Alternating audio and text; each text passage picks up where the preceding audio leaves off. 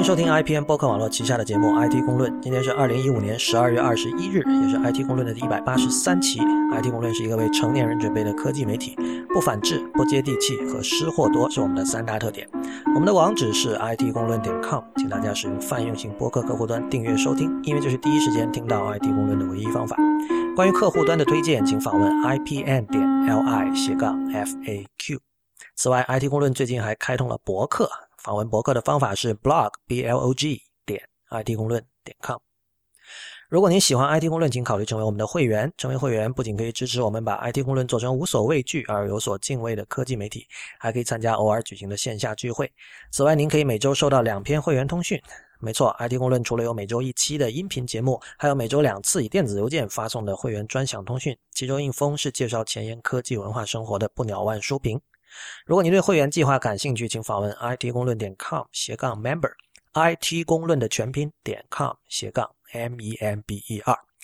同时，我们也欢迎您以小费的方式给予我们支持。我们在支付宝和 PayPal 都是 hi at it 公论点 com，h i at it 公论点 c o m。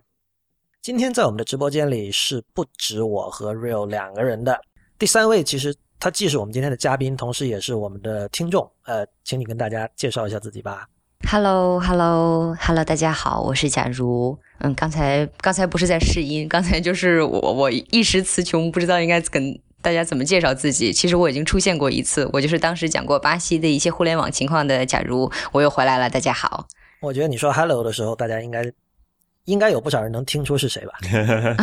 那那那就好。嗯。好的，二位的声音声线都是非常美妙的。那相比之下，我感觉比较有压力哈。呃，对，假如今天来这里是会跟我们讨论一个也是跟巴西有关的事情，这个到时候我们就会知道了。然后那个，但是在我们进行其他的话题的，我跟 Real 进行其他话题讨论的时候，假如也会在，然后他也会作为一个相当于可以随时打电话进来。虽然我们现在还没有做这个功能哈，但今天假如小姐有这样的特权，就是可以随时。打电话进来插嘴或者提问或者反驳或者吐槽都是可以的。我就先为大家先试一下这个功能。然后还有一件事情是我们呃有人应该如果关呃关注了我们的那个 IPN 播客的 Twitter 和微博以及我们的那个 Telegram Channel 呃的话呢，应该知道就是我们。本周会有一个新的节目上线，IPN 的一个新节目。那么大家应该已经看到图标了，是红底，然后上面有一个 B，就是墙壁的 B。啊，至于是什么节目呢？因为这期节目很快在平安夜，就是十二月二十四号的那天就会上线了，所以这里也暂时就卖个关子，大家到时候去听就可以了。那么就是大家可能就是我们的老听众应该知道哈，就是我们新节目上线的时候，就是会需要一定的时间才可以，就是让它在全球各地的服务器。都能同步到，然后让就是所有的人去到那个博客客户端里搜，都能搜索到。这需要一般需要二十四个小时，real 差不多。呃，差不多吧。对，所以呢，呃，如果你真的想第一时间听到，呃，最快的办法是你去订阅那个 IPN 的那个 Master Feed，就是包含 IPN 所有节目的。因为就是这条 feed 你订了之后，只要我们有新节目上线，它都自动的会被加进去。所以呢，你那个时候就是当别人还在苦于搜索不到这个新节目的时候，你已经可以听到了。呃，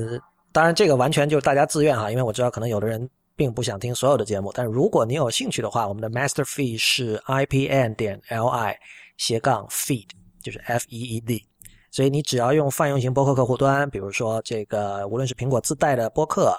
呃，还是 Castro，还是 Instacast，还是 Pocket Cast，还是包括 Android 上的这个 Antenna Pod，随便什么。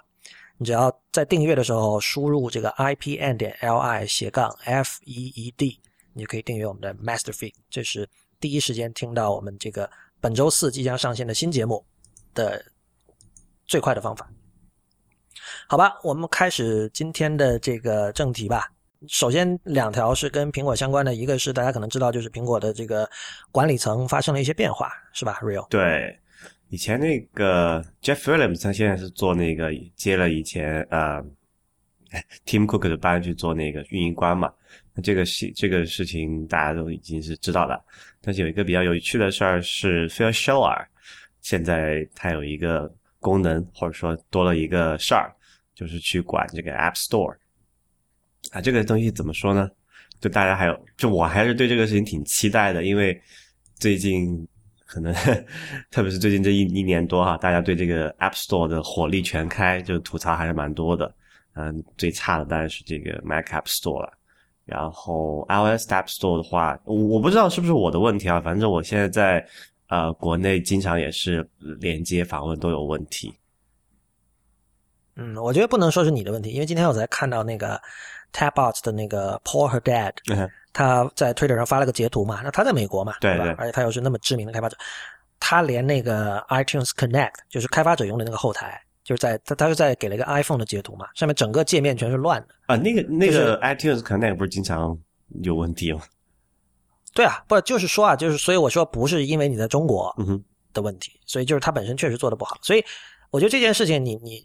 一般来说，至少我看来哈，我会觉得这是对 Eddie Q 的工作的一种不认可吧，因为以前 App Store 是他管。不，这个事情其实还有点意思啊，因为以前 App Store 是归属于那个叫做呃 iTunes 那一块嘛。但其实 iTunes 最多的分发的反而是，就它过去是分发媒体嘛，最开始是音乐，后来有这个电视、电影，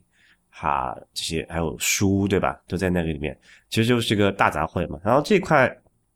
传统上他们面对的应该是这个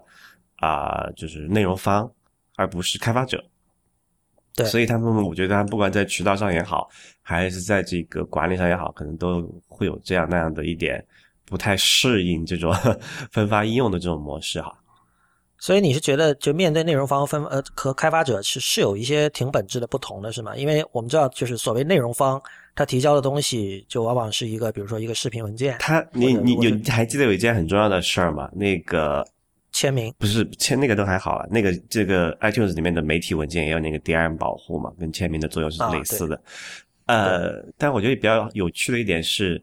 电影、音乐那些是不需要苹果审核的。嗯，对对，但但是 App Store 是需要苹果审核的。对，就是当然，就严格来说，电影、音乐肯定苹果也有一些极个别的，比如说，是吧？对，但是电影肯定是不能上的。但是就是说，两个审核力度是完全对。因为首先那个电影和特别是这样电影这种的审核，在美国它是有一个完整的这个过那个评级的机制的嘛。就这个这个，就有人已经审过了。对，这个 responsibility 这不是苹果的要做的事儿。然后他只用考虑说，我这个不要不要上呃上什么呃，哎，他有个这个 X X rating 的对吧？就是那种什么色情的，它不要上就可以了。但即便就哪怕有一些比较啊暴露的，他们有时候也上，其实问题也不是很大。但是应用的审核就完全不一样了。苹果这里担当的就是这个啊，哎，美国电影评级的机构叫什么来着？叫 MPAA，MPAA 对吧？这也就是苹果担任了一个这个对应用的 MPAA 的角色。这样的话，它其实要跟开发者，就是应用的制作方的这种互动啊、关系啊，其实要考虑很多。而且，应用商店这个事情对苹果生态系统的影响是远远大于这个电影和音乐对苹果生态系统的影响的。对，而且这里其实就是像电影和音乐的那种审核，就比如说 MPA 的那种评级制哈，那其实是一种纯粹道德上的审核，对吧？你规定，比如什么样的电影是适合什么年龄的人看，对吧？呃，什么样的电影不适合什么年龄人看？但它它不是一种技术上的审核，但是 App Store 它其实也有道德上的审核，比如说某些书是不许在，呃，比如你想把某本禁书，比如你宣扬纳粹的书。然后你要在 App Store 你做成一本电子书上架，这是不行的，对吧？对。呃，同样，那但但是它其实更多的是技术上的审核，就是说让你这个东西能够跑得起来、可用，并且达到苹果所设定的那一套标准。这种审核其实是一种，这其实不叫审核了，这应该叫 QA 了。对，确确实有 QA 的一部分功能，比如说你提交的这个呃 App Store 审核的软件，在审核过程中出现了这个崩溃啊、退出啊，或者是连接不上啊。就会直接被挂掉，所以从某种意义上来讲，苹果也在帮这个应用开发者做最最后一个环节的 QA 吧。对，而且而且这 QA 的这个角色，恰恰是让他们能够去玩那样的一套论述，就说你看，这样因为我们有这样的人肉的 QA，所以我们比这个 Google Play Store 里面的那个 App 品质要好，对吧？呃，无论是说整体 App 的这个稳定性，或者说质量，然后包括你呃一开始进去你看到的首页的那个，就从最基本的美观程度，还有 App 的这个有用程度，呃有趣程度，整体来说就是比一个像 Google 呃呃就是其他的那种安卓商店那样的感觉是更好的，对吧？啊、但是就是现在看来，就是我们以前对于 App Store 无论是 iOS 还是 Mac 上面的不满，更多的是一种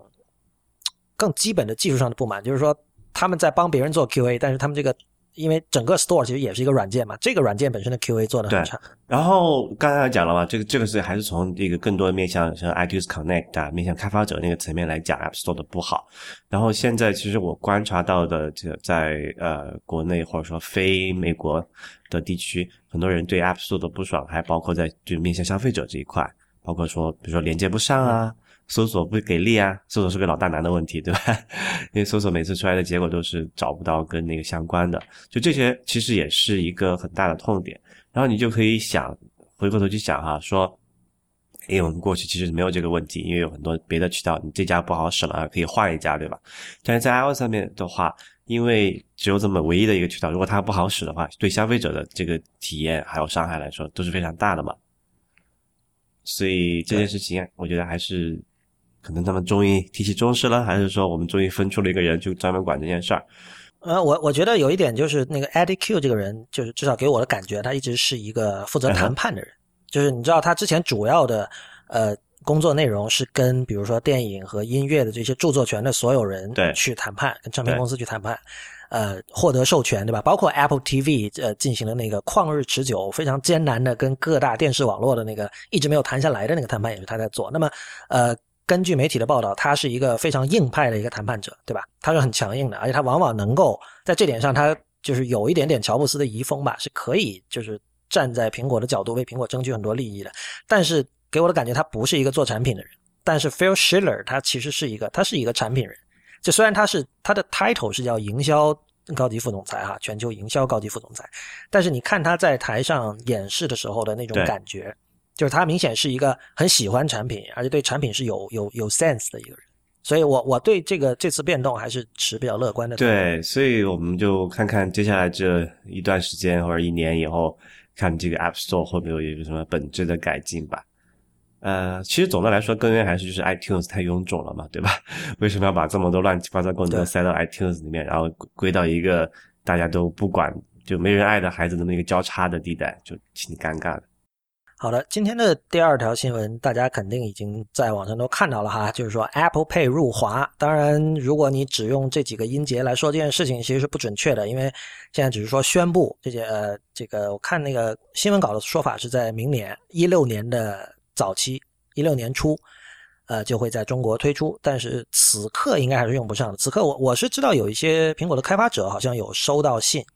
说你们你因为因为你是开发者，所以你可以把你的银联的这个银行卡绑定，可以做但测试是嘛？对普通人应该是用不上的。假如巴西那边怎么样？巴西我据我所知，那个 Apple Pay 是也是暂时还没有出现的，是吧？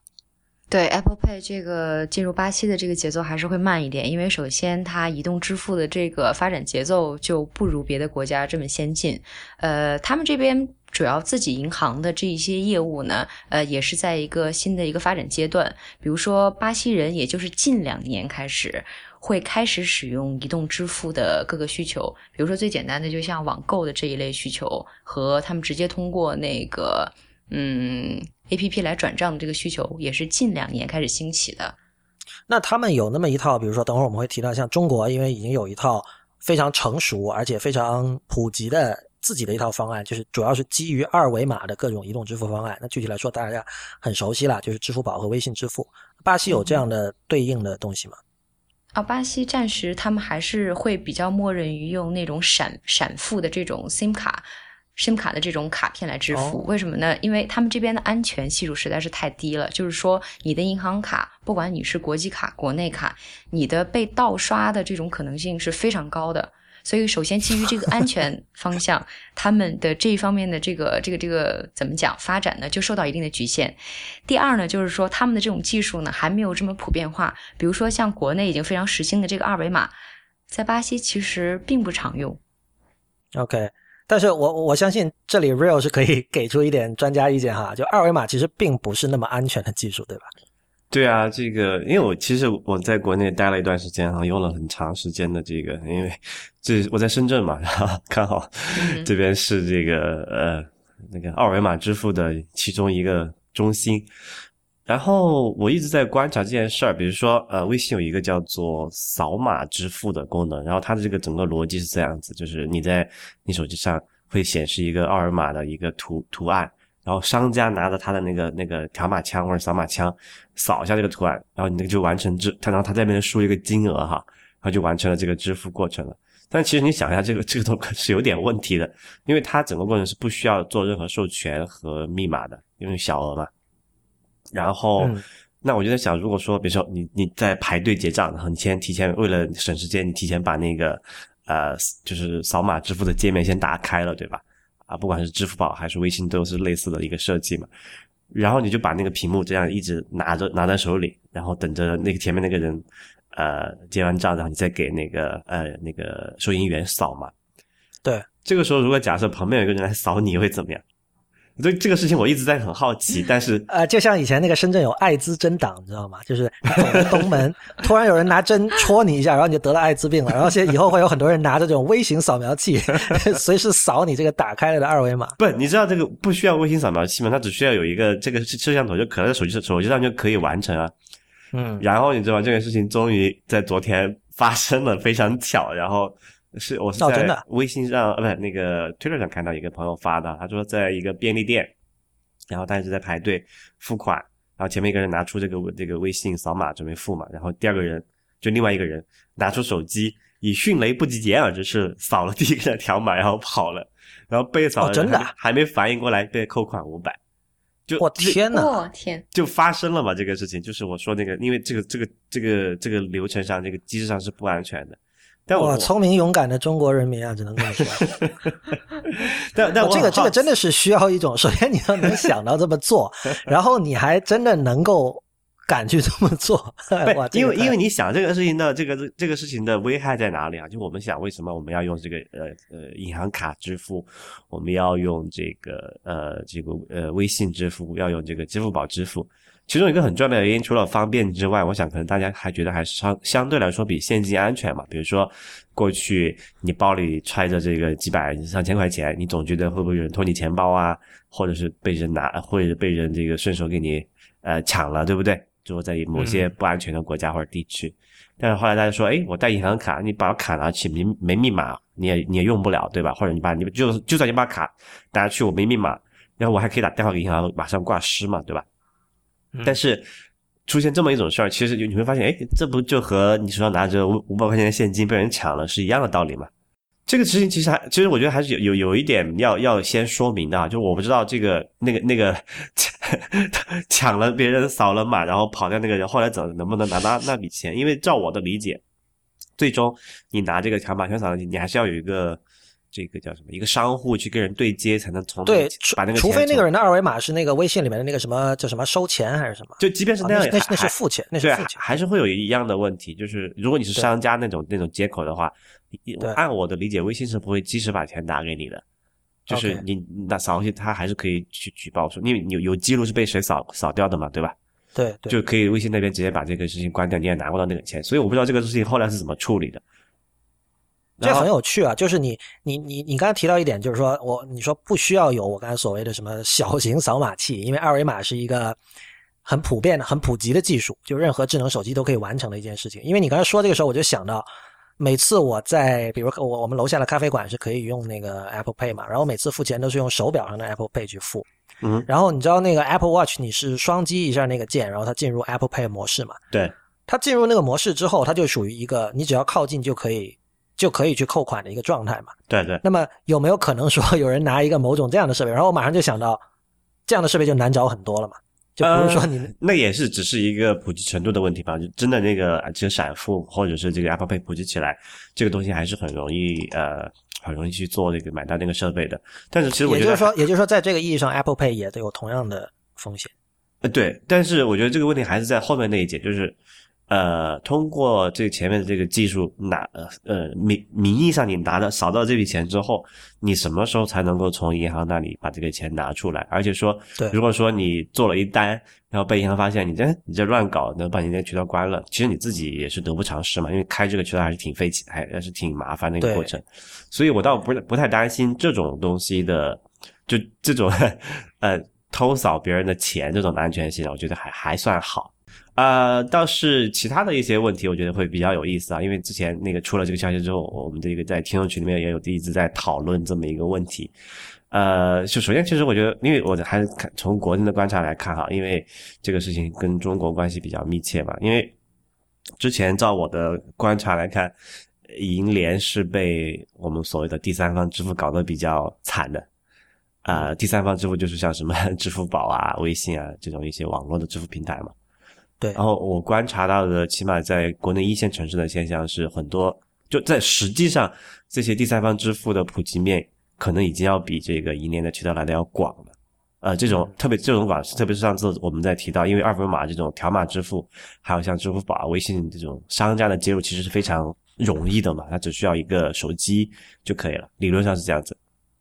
呃，当然，它也这里面比较复杂，可能除了刚才说那种通过这个扫码支付之外，还可以通过什么转账啊，这种这种对个人的方式来实现，对吧？就是很多有变通的方式。但总而总体来讲呢，这一套这个基于二维码的支付方式的一个最大最大的好处就是它的实现成本非常低，它也不需要说经过很复杂的审核，也不需要单独购买任何新装的设备。他也不需要大部分去为这个接一个什么拨号网络的线，能够连到银行体系去去呃去做这个授权，对吧？他只需要就是这个叫做 at bare minimal，就只是最最精简的情况下，就需要他一个人有一台手机就可以了。然后这个手机现在都知道，基本上是人手一台了，对吧？就对一千块钱以下的这个那个呃安卓智能机也很多吧。然后用用这个也可以完成支付。这个比起。像你去普及闪付也好，普及这个信用卡支付也好，你要先去银行跟签一个单，买一个那个非常贵的那种扫码，那个那个叫什么收银不是那个 POS 机，嗯，那那那个是挺贵的吧？虽然它成本不贵，但是它因为有一些特许经营的问题，它卖的是很贵，而且使用体验也比较糟糕，然后还要还要需要联网，对吧？它要通过这个拨号拨到银联那边去去做这个每一笔的授权，就整个过程还是非常非常麻烦。啊，然后，所以我我在观察到实际现象，刚才讲了，就是说那个路边便利店都开始用上这个微信支付，还有支付宝支付的时候，银联怎么可能还会有这种所谓的这个竞争力，对吧？然后在这个基础上，就这个是在啊，就是怎么叫做这种，如果对应网络的话，这个就是这个呃支付的物理层面上，它有这个银联有这么一个先天的一个短板，完了就是。现在支付宝和微信还在使劲的补各种搞补贴啊，就是各种你用这个支付宝付钱优惠多少，你用微信付钱优惠多少，呃，然后 他们说有一句话，其实还觉得，我我觉得还挺认同的，说没有五块钱补贴买不来的用户忠诚嘛。对，这个是是现在在国内关于这个 Apple Pay 入华的讨论中一个非常呃怎么说啊，非常主流的一个意见，就是说最终它的成功与否是取决于补贴的力度。然后这个在很多人看来，这是中国的特殊性的一部分。呃，其实其实银联也是有补贴的，只是它的方式不太一样而已。嗯，银联补贴可能他说他不像说是像支付宝那样直接说我给你减几块钱，当然也有啊，我观察到的，但可能更主要的还是在另外一个方面，一个是说从那个信用卡积分的这个角度去出发，比如说即将搞一个什么活动啊，然后你在某某地消费多少。然后你可以多少积五倍或者十倍的积分，然后积分可以换取什么事情？但整个链条来说还是比较长，没有像说支付宝那种直接给你减减钱来的这么让让消费者能够简单直接的理解到这个的好处，对吧？然后银联的那个补贴，它毕竟还是说它不是一种呃没有那么灵活了，至少我觉得它的处理上还是可能跟大商场啊、其实商超去合作一点，像那些小卖小小商店啊那些，可能它就没有就。普及的那么多，然后银联本身它是一个，银联它本身不是一家机构嘛，对，它是一个联合体嘛，它是一个很它代表很多背后这个这个发卡行啊、收单行的利益在里面，所以它不可能像这个微信、像腾讯、像阿里这样一家商业公司这动作来的这么迅速，所以我觉得在竞争力上，银联还是有有一定的短板的。对，我觉得就是从用用着方便来说，这 Apple Pay 肯定是更方便的，对吧？嗯，就是首先你不需要，就是你比如说我第一次我看到说扫码支付的时候，我一开始以为是我要扫对方的码，对，然后后来才知道是对方扫我的码，就是有有诸如此类其实都有问题，对，两种方式都有的。啊，对啊，对啊，对啊，所以这就更加增就是增加了它的这个起来困难是吧？对，而且就是说这个补贴这件事情呢，其实。呃，我个人的体验是有很多时候是相当讨厌的，就是说你你是要比如说关注一个微信号啊，对吧？然后你才能够获得什么什么什么样的优惠，对吧？对对。然后你在有的地方他会跟你说啊，用微信支付吧，这个有什么什么折扣，然后有的地方可能是支付宝有折扣，呃，就是最终就是我我觉得是看，比如说你用 Apple Pay 带来的那种呃用户体验和使用上的方便，究竟能不能够抵消掉这个怎么说啊？这个补贴的这个这个好处，就是我相信大多数人，就大多数人的判断吧，是在中国可能更多的人是更看重补贴的这个优势。其实 Apple Pay 它银联或者是银联网络有一个好处，可能是啊呃像那个微信支付那些比较难以解决的问题。昨天我就遇到了，就是这个所谓的离线或者脱机刷卡的问题。嗯，因为你知道很多那种大型的商超，它是在这个地下室的嘛，就某一个商场的地下一层两层，它可能是一个商超。然后啊，如果这个运营商在那边布了这个基站，可能还好，就嗯不存在这个网络的连通性的问题。但昨天我就遇到这么一个情况，那个商超它是在地下一层，但下面是没有没有那个手机信号的，直接直接显示无服务。所以刷二维码是要上网的。对，你刷二维码你是要通过网络经过微信那个接口的嘛？但是在那个地下完全没有信号的情况下。那你这个二维码支付就就无无法实现了嘛？但是，呃，银联的那个刷卡，它的 POS 机是经过它通过它是接有线网络的方式去，是商是商户去解决这个那个联通性的问题，而不是说用户去解决这个联通性的问题嘛？所以它那在那个特定的场景下是没有办法使用啊这个二维呃就是第三方二维码支付的，所以这里也给银联呃如果他足够小聪明的话，支了一个招哈。就是跑去那个所有的商超，我说旁边装一个这个呃，这个叫什么手机信号干扰器或者屏蔽器，然后就可以把这个微信支付啊，这个呃，这个叫什么支付宝支付干干死。假如你现在在巴西的话，就是你生活中有哪些场景是已经非常习惯用这个电子支付方式的？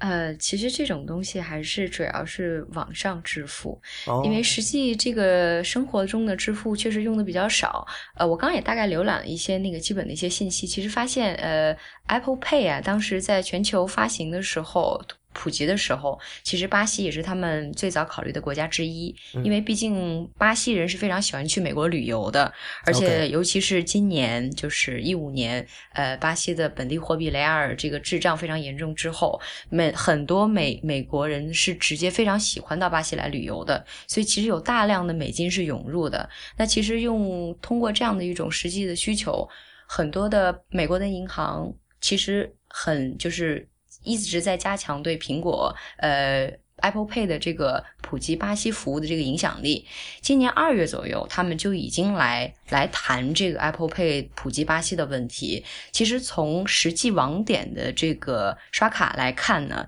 呃，不存在问题。因为截止今年二月左右呢，有一组数据就是显示，已经有大概二十万左右的这个机器是支持 NFC 技术的。嗯，但是其实问题在于什么呢？在于首先，Apple Pay 是必须得在 iPhone 六和 i 那个 Apple Watch 这样的有这个 ID Touch 的机器上，这个手机上实现。但是这两款的 Apple 产品，像我们上一期提到的，就是上上一期有关巴西这个信息提到的，巴西苹果所有的产品进巴西的价格都非常的不菲。对，而且这个不菲不是一般的不菲啊，就是翻倍吧，至少翻倍吧，差不多。对，而且尤其这回就是 Apple Apple Watch 在巴西，呃，现在开始销售大概有一个季度左右，到目前为止价格也都是非常令人令人令人惊叹的。比如说上次我去 大概看了一下，我说一个最简单的那个 Watch，就是那个运动版的 Watch 大概多少钱？就是将近三千本地币。对，三千雷亚尔大概是七百五十三美元，就是对，差不多，对，四千多人民币。哇，这确实挺贵的，因为在对非常贵。嗯，Apple Watch Sport 在国内卖应该不到三千人民币吧，两千多块钱，四千八四千八百人民币，准确的说，就差不多是两倍如果你还愿意去香港这边买的话，就会更便宜。对对对，就是最基本的三十八毫米的，因为它会略略再便宜一点点，好像。嗯哼。对，就会非常便宜。但是这一款在这边，因为它其实不需要跟网络去沟通嘛，所以无关你的频率是不是需要全网通。但是就这样一个产品就已经非常恐怖。哎，那个，假如我想问一下，就是在巴西整个就是在 Apple Pay 之前哈啊、它本地的这个支付用这个信用卡的普及率高吗？非常高，非常高。本地不仅是本地大的银行在支持，本地还有很多的这种支付业务，比如说像他们的呃巴西人这边在吃饭的时候，他们不会去用现金的他们会有一种很通用的一种餐卡，这个餐卡是作为他们的一种餐食福利卡。进行发放，公司每个月都会给里面打一些的账户，不像咱们国内的这种大型公司说啊，你你可能用某一个公司的工卡，你只能在公司的食堂进行消费。它这种不是，你有这种工卡，你可以在全国进行消费。但这个卡是是像是银行信用卡还是是单独一个系统？它是单独的一个系统，这就是跟那个坐公交的那个卡是一类似的那种卡。对就跟那个香港的八达通类似的那种效果。，对对对对，就是跟这种一致。你也可以拿它去进行一些别的消费，但是只能是接受它的这些商户去消费。OK，所以所以其其实就是巴西有一个类似八达通那样的卡，而这个卡非常的普及，对对，但是其实它的八达通没有没有香港那个八达通那么方便，，OK，就是它其实主要是在嗯餐饮这一方面，你可以去所有的餐厅使用。啊那已经很方便了。对，但是香港的八达通的话，你你可以去基本的一些，比如说药妆店买一些，对不对？对一些产品，对不对？还是还是香港更普及一点，就基本地铁沿线都可以用它吗。对，没错。那你在巴西出门的话，你会就或者说就除了你，你观察身边的人，他们出门会身上带大概会带现金吗？如果带的话，大概是什么量级？非常少。非常少哈。就哎呃，我我可能是我自己周围的这些同事是有这样的一些影响，就是他们会带非常少的现金，但是会非常多的卡。呃，但是巴西这边有一点让我觉得很有意思的是什么呢？呃，巴西这边的 ATM 机的这个技术还是蛮高级的，详细的这个技术我还没有确认清楚，但是呢，他们可以无卡取款，就是全刷指纹取款。哎呦，哎，这个挺高级的我。不知道在美国，我不知道在美国国肯定没有这么非常流先进行。完全没有见过，没没有见过指纹取款。对，因为我我当时有一次，就是今年我自己比较惨，就是有一段时间是很，就是自己手上所有的卡，不管是信用卡还是借记卡，全部被盗刷，然后就被停掉所以就嗯当时的状况就是。不能不能生存的状况，但是我把这种惨状跟同同本地的同事进行沟通的时候，本地同事就一脸不解，就说：“哦，那要怎么样？你可以去刷指纹啊。”我嗯，我就说指纹，他们说对啊，就是你没有看，我们都是去那边刷一下指纹，就是该进行的，比如说还款，然后缴纳水电费，然后一些转账，然后甚至取款可以正常全部进行。嗯，我当时就惊惊到了。哦，所以你当时不知道，但是就是说你如果这样的话，就是你在办卡的时候肯定是要刷指纹的，对吧对对对，因为它这个实际也就像一种服务一样呃，像国内，比如说你跟某个银行说，我可能需要短信提醒，但是你可能会要追加一个微信短信提醒的一个交易，呃，交易的这样的一个凭证，对吗？他就可能说啊，那我可能作为优惠，我现在不要你的钱，可能之后每一个月扣一到三元钱这样的一个要求。巴西这边也是，你可以跟他去谈。呃，这个我还这个还挺好奇的，既然他们这个是强制的吗？你银行保留你们指纹是有什么法律规定吗？还是说你自己选择？你可以自己去选择，就你可以选择它相当于不要银行保留你的指纹是吧？可以不要，但是大多数人都会选择这种，因为还是比较安全的。OK，但当地媒体没有说什么，哎呦，指纹是你的唯一辨识符，不能随便交给公权力，没没有这样的讨论是吧？这个暂时好像还没有。对啊，因为我想这个是其实挺、挺挺尴尬的。比如说，因为因为指纹是不能改的嘛，你说密码丢了嗯你可以改，指纹是不能改的。然后假设你买了个这个 iPhone 六 S 里面的 东西也是通过指纹来保护的话，对吧？想一下还是挺恐怖的。哎，不过刚刚假如你提到有件事，我觉得还挺有意思的。你说经常会被盗刷卡，然后这个是怎么一一回事？其实这种盗刷卡大多数会就是出现在什么呢？就是磁条卡。就现在现在你们那边还是用的这个磁条卡为主吗？还是说芯片卡已经开始本本地的芯片卡已经非常普及了，嗯哼，但是其实本地的芯片卡它它只能说是它的安全系数会更高，对。对，但是它也不能完全规避这种被盗刷的可能。对芯片卡的话，它是有密码保护的，就为什么还会出现盗刷？我挺好奇这一点。它其实是一种非常非常非常非常简单的一种方式，是怎样呢？它可能就是他拿一个呃。跟你的刷卡的 POS 机非常相似的 POS POS 机，对，但是其实那个机器它并不能进行正常的交易通讯，它只是一个复制器。但是呃，那个是对磁条卡是可以这样嘛？但芯片卡的那个是没法复制的呀。对，就是说这个安全系数会低一点，但是你这个可能它可能通过别的一种方式啊，这个我还没有确实确确确定到。OK，就会。但是就是说，芯片卡你可能实际交易，比如说你就是实际用卡交易，你的这个安全系数会高一点。可是比如说你的网上交易或者你的别的交易，它可以通过这种信息把你的对对网倒掉。网上交易还是只是通过那个 CVC 码来验证的嘛？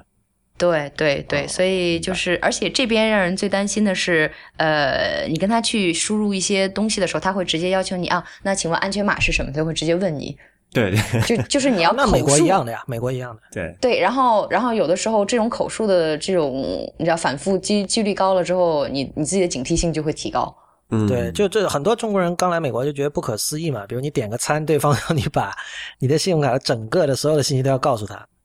就直接拿直接拿走啊。对啊，对啊，就是这个，就是属于一开始是绝对不愿意去做的事情。美国这么落后，而且这个盗刷的情况在巴西真的是非常非常的普遍。就是我有一个同事，我我们最近在聊的时候，当然他是一个中中国人啊，所以我们才能聊到就是说这么深层。他有一张卡就是反复被盗刷，然后那个人盗刷到到一个可笑，他不对他那个人银行会发会给你换一张新卡，然后是新号码的吗？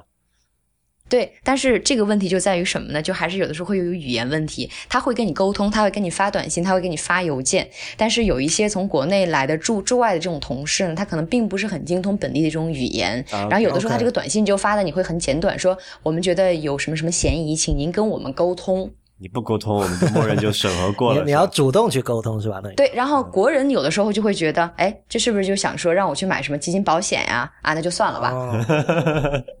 对 对对，这是个问题。这这其实是一个社会工程学问题，就是没文化吃大亏嘛。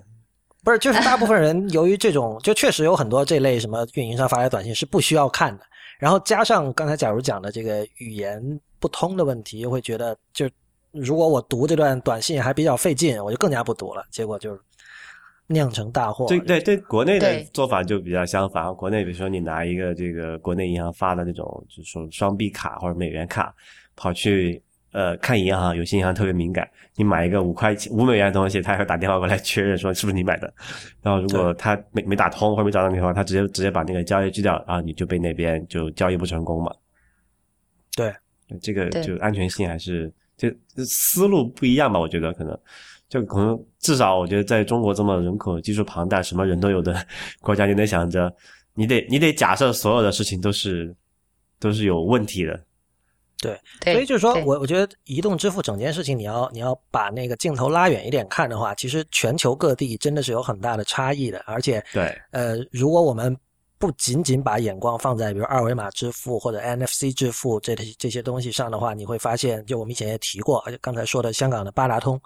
其实是已经是一个非常普及，而且你很难说它有什么。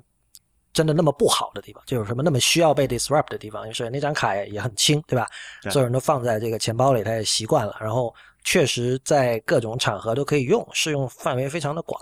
然后同样在日本，我们知道可能更早的时候就有这种类似的，像他们坐公交那个叫什么西瓜卡吧，Suica 那个，可能那那个卡其实跟八达通基本是同样的原理了。然后他们可能更早，他们就是二维码这个东西，据我了解是从日本先普及，然后流行到中国来的。这样一个过程，那么，但我是觉得，就是说，呃，苹果在这点上还是还是很苹果，就是它它把那个 bar 设的很高嘛，就是它对于这个支付这件事情的用户体验，它把它设到了一个比较高的一个一个程度上，就是的确在哪怕在今天，呃，如果比如说我去咖啡馆，然后用那个手表上的 Apple Pay 支付，经常那个店员还是会 wow 一下，当然这个我不知道，你可以把它解读为 Apple Pay 推进的太慢了，还很新奇，至少。对，就还还有这种，对啊，就是这其实是有时候会挺尴尬，就是就好像就我在炫耀什么东西一样，其实也没有，其实可能就是不想带钱包或者什么的，对吧？对，嗯，所以呃，我想最后这有一个观点，是我一个朋友，他是在那个银行工作的哈，他就跟我提到，他他提出一点，就是说那个银联宣布那个 Apple Pay 入华，嗯，和三星的那个 Samsung Pay 入华是同一时间。然后他认为这其实是银联还想保留自己的一点独立性，哎，这个事情外面谣传也挺多的，就是 Apple Pay 进中国吼了那么久，谈了那么久，啊，说一个很关键的原因就是和这个抽成比例，呃，没谈好嘛。因为但是这个你真觉得很久吗？就是我觉得已经很快了，就跟以前比，没有啊，你想 Apple Pay 在美国上市都一年多了吧？一年啊，你想想，那这因为苹果的很多东西进中国都涉及跟政府部门的打交道嘛。那么在之前，比如说，我不记得是是 iPhone 还是某些什么服务，反正绝对有超过一年的这种谈判过程。呃，不过倒也是，从全球范围来看，Apple Pay 推进的速度也并不快，到目前为止也就推了美国、英国、加拿大、加英国、澳洲，澳大利亚，对，然后像其他地方都还是在谈判中，整个步骤还是说不够快吧。然后当然可能也跟很多原因有关系了，比如说你得有那个闪付那个 Quick Pass 的这个技术支持，这个普及机制之后，你才可以说啊大规模的使用 Apple Pay。但有些国家根本就不用信用卡，比如说啊隔壁的印度，对吧？然后嗯或者像欧洲的很多国家，它信用卡的这个普及程度是比较低的嘛，比如德国很多人还是用这个就是借记卡支付呃为主，这种情况下你就去很难去推进这个东西，所以啊，这倒不是啦，借记卡可以绑定 Apple Pay 的。不是就是说就没有那个那个叫什么来着闪付那一块这种这种 POS 机的这这个那个那个叫 deploy 就是没有支持 NFA、NFC 支付的对那个。对对，这整个过就还是要看这个不同国家、不同地区的这个使用习惯啊，它整个这个是金融体系还是有很大影响。对，就是我我觉得，因为我们这个节目就是如大家所知道的，我们会对苹果的讨论比较多嘛，所以就是很容易造成一种印象，就是好像有很多人等着这个 Apple Pay 赶快在自己国家出现。但是我觉得，就是这种人其实就只是一小部分，就是其实，在世界很多国家，嗯，支付或者说电子支付或者说移动支付有它现成的一些方案，就比如说像中国的这二维码支付这种也是了。对。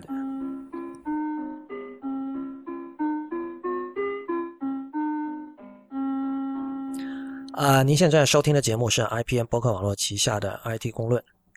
接下来有一个其实是我们本节目长期以来关注的一个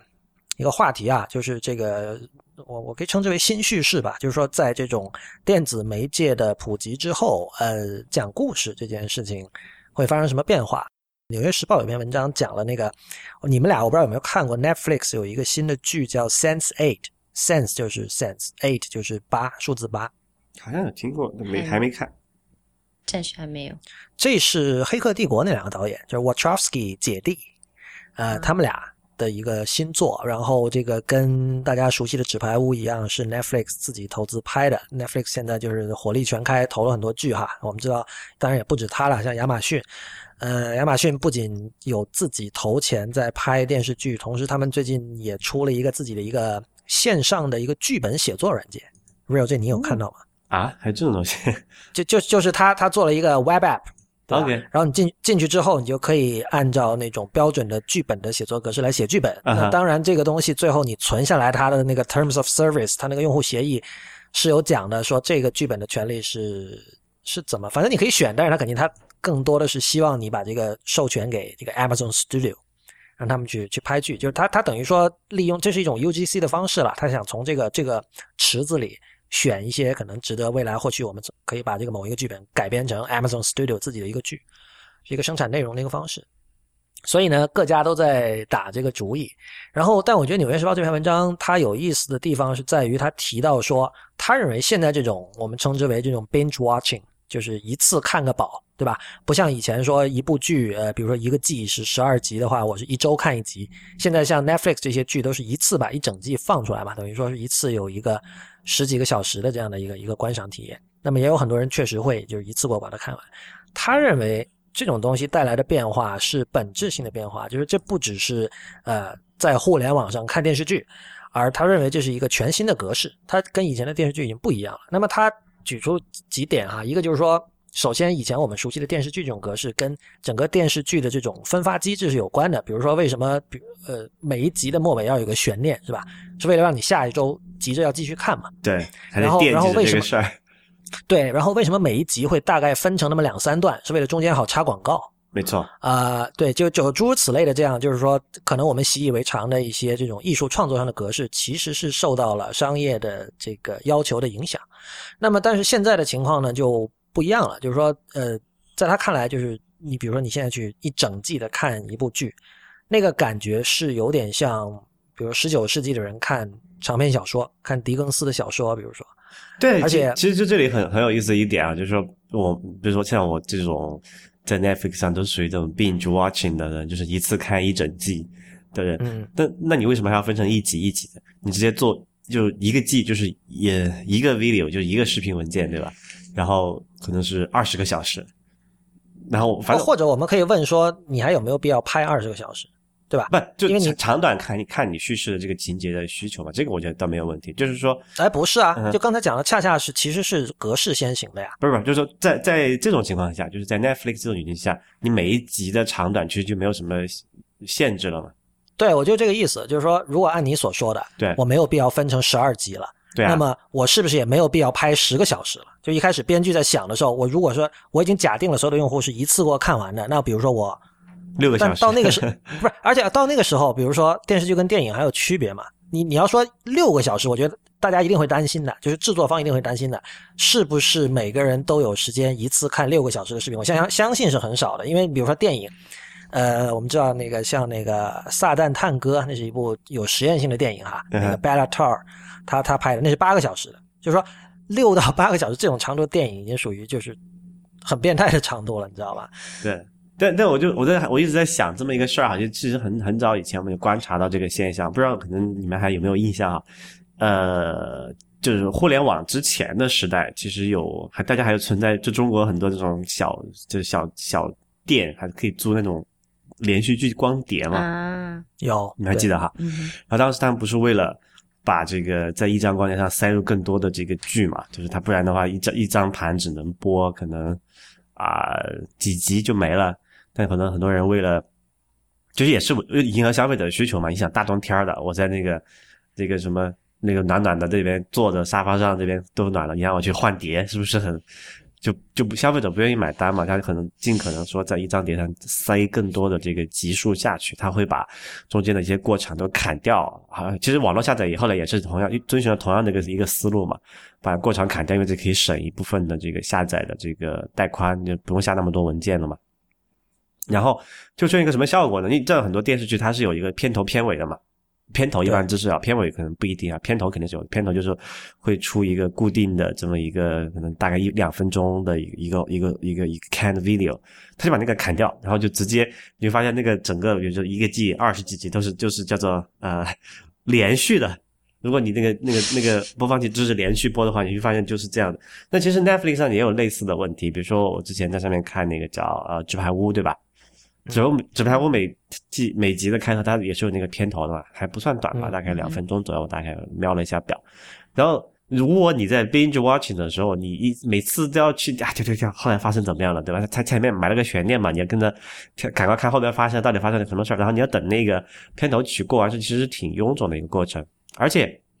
呃，因为有这个播放技术的普及，比如说这个 Netflix，它有一个账号的概念，它是可以记住你上次播放到哪里，然后它你可以每次点开，都可以说从这个上次播放的地方接着开始往下放，而不用说像过去我们在电脑上用一个文件说啊，我上次看到第几个文件的第几分钟，你给它再跳一下，挺麻烦的。然后所以说，就那个时候还有一些这个。就切分分级的一个需求，就是我可以记得我这个有一个这个这个剧一一季一共十集，我已经看到第五集看完了，对吧？它有一个很明显的说啊、我今天可以啊、那 stop 在这里，然后明天接着看怎么一个概念。但是如果说这个整个整个都是流播这个服务，这个体验都做得很好了，他根本不需要记住他看了哪一集了，他直接上去说哦，你上次看到这儿，这样直接啊、resume playing，就是接着播放，对吧？就在整个切分的需求就根本就不存在了，所以。就还挺好玩的这个事情，之后会对这个，啊这个集剧的长短啊、时间格式啊，啊、包括前后片花的怎么设计啊，都会有很大的变化。我觉得，我觉得切分需求肯定是存在的，因为就是说真的能够一次看，就说六个小时好了的人嗯，其实是不多的，往往是比如小朋友或者学生，就是其实呃就算比如你真的做成六个小时，可能我也是分几次来看。对，当然你可以讲说，呃，对你分成六个小时，你是没没有强迫你一次看完嘛？对没错你愿意的话，你今天看二十分钟也可以。但是我觉得，我不认为以后会真的出现六个小时的一部剧，所以它肯定还是要给切成。就你你首先你看了你会觉得 intimidating，就是你会觉得很很怕嘛，对，你会觉得很很吓人嘛，就是这哇这么长，那我不看了，因为因为这个会给你有一种这种精神上的压力，你会觉得说这么长，我是不是应该等到休假的时候再看？然后可能你那就忘了，你永远就不看了，对吧？所以所以其实切分一集一集的这个需求是来自于现代人的这个生活节奏紧张这点。对吧这这个有点好奇，就是 Netflix 他们自己肯定有数据的嘛，就是嗯，比如说他们下一就又拍一部新的这个纸牌屋，到底会有多少用户一次性的看完，还是有有多少人会能够真的忍得住，在明明知道后面所有的那个集数都已经出来的情况下，还坚持每天只看一集，或者是每周只看一集，然后看半年才能看完？我我也挺好奇这个数据的。我我觉得这个首先有个体力问题，嗯哼，就是你要一直看是其实是挺累的。对对对，是挺累但是爽啊就是有！时候你你是你是，呃，不，这个就看个人了。就是说，如果你那种这个迫不及待的那种心情解决了之后，造成你整个人头晕眼花的，就可能也得不偿失吧。我觉得，哎，头晕眼花还不至于吧？看个电视剧而已。如如果你连续看六个小时，你不会那什么吗？我我我是会有点不舒服的，连续看六个。我也会不行。那纸牌屋出来的几季，我每次都是连续两天把它看完的，哦，那你比较强一。天看十几个小时。哎，假如你有你有你你会就做个小调查，这个假如、啊呃我们这个听众朋友有个一个现场调查，就假如你如果你你有有没有喜欢的剧吗？呃，就就这个调查好宽泛啊！不就是对对，随随便近期的还追的不是很多，但是比如说当时在看《纸牌屋》的时候，其实我也是倾向一季出完，然后把一次资源看完全部都存在那边，一次去看。但是我就好奇，比如说，如果你明明知道《纸牌屋》那它整个，比如说十几集都在已经播好了，你会一次只看一集吗？然后就去做别的事儿，啊或者等一天对看。其实 我就是说，Netflix 这种一次放大招的这种模式，就很容易出现刚才我说那种情况吧，大家拼死也要把它看了。对啊，我就但是我觉得拼死这是一个 privilege，不是每个人都有这种对的特权的，因为就比如说我，我我我没有，我真的没有说连续六个小时可以看电视剧的时间，啊，所以我的话，我很可能比如说我吃饭的时候会去看，我在手机上看，嗯你知道吧？我利用吃饭的时间看个十五分钟。然后下一次就是我是随时中断，我 我可以在一集，比如说三十分钟一集的剧，我可能在二十分钟的时候我就中断，然后下次我从那个地方开始没有问题啊。但是你说如果它真的切成六小时一个一块儿的话，那就会比较啊，其实也没什么了，反正它可以记录播放位置。所以所以那你看书的时候也会这样啊？看书的时候很多时候也会这样。对对，其实我觉得这个哎有一个什么来的，一个成语是讲说看着就不不舍得丢下，是什么什么成语？废寝忘食啊，不是不是是什么什么试卷还是什么来着？手不释卷对。对对对对，就是就这种情况嘛，就是古人我手不我手不释卷啊，只不过那个卷不断在换啊。不就是这个这个手不所谓的手不释卷，就是古人的那个 binge reading 嘛，嗯哼，呃，他一次读完吗。手不释卷是一次读完吗？我怎么觉得手不释卷就是指像我这种经常换书来读，就是不停的在读。哎，等一下，你 你给我查一下。但是我是在想一个问题，就是说为什么这像那呃那个 Netflix 他们要把这个分级，可能还是主要牵扯于这个制作成本的问题吧，因为他们还是要评估一个每一集的一个成本的一个拆分。那如果我一次性把它全部投入，那不论是剧组的人拍摄，还是就是说最后在发行的时候，对于他们来讲也会有一些实际的问题。哎，这个其实挺好的问题啊，因为过去在这种电台上面的这个电视确实有这个问题，他会会说，对我拍这个拍了，然后我再再再签整集看那个拍了的这个收视率怎么样，对吧？但其实 Netflix 完全没有这个问题啊，因为它整个就它是一季一季签下来，它不存在拍了这个概念。没有，但是 pilot 完了之后，就假设这个这个剧开绿灯了，可以拍了，应该也是一季整个拍完的，只不过它放出来是依次放而已。但是他会说，呃，假如的意思就是说，可能那个过去电台会关注这个收视率这件事儿嘛，我觉得，然后去算这个到底这一季花多少钱，有多少人看，还是有一个更加细分的指标的。哦是会有的，就是说有些剧，就是你知道，明明大家看着还嗨的时候，突然就给砍掉了嘛，那可能就是对吧？对，烂尾剧还是蛮多的，美国。对，然后还还有那种就是说，那个主创已经疲了，已经不想再做了，但是还是这个 network 的人还是不断的找他说来，对啊，你继续来做一个吧。像那个 Larry David 那个 Curb Your Enthusiasm 就是嘛，现在他已经拍了七季了吧，还是八季吧？然后现在一直有啊八拍了八季，然后一直有人不断问说你什么时候拍第九季？所以我其实我觉得像 Netflix 这种这种新形态的这种这种 Streaming TV 流播美流播呃点播电视，它还是采取这种。啊，一季一季的去拍这个剧剧，可能更多的还是受限于这个啊管理组织的一个问题。像过去，你包括你跟演员去谈这个成谈这个薪酬也好，你去这个整个剧组去安排这个工作制度也好，他还是说尽量就是叫做 compatible 吧，跟其他的行业说可以呃 compatible 一点，让人家更好理解、更好接受这件事儿。啊，如果说。你要完完全全搞一种新的，比如说随便举个例子啊，我刚才讲六小时一季一一个 season 的这么一种新型的态的剧的话，你可能你去跟这个人解释这个概念，他觉得，嗯，这个什么我那我我没弄过，我要不要签，对吧？他会有担忧嘛。所以就好像，呃，这个，呃，如果从软件的比方来说，它就是一个兼容 legacy 的一个模式嘛。现在，嗯，就是你是说对某一种呃。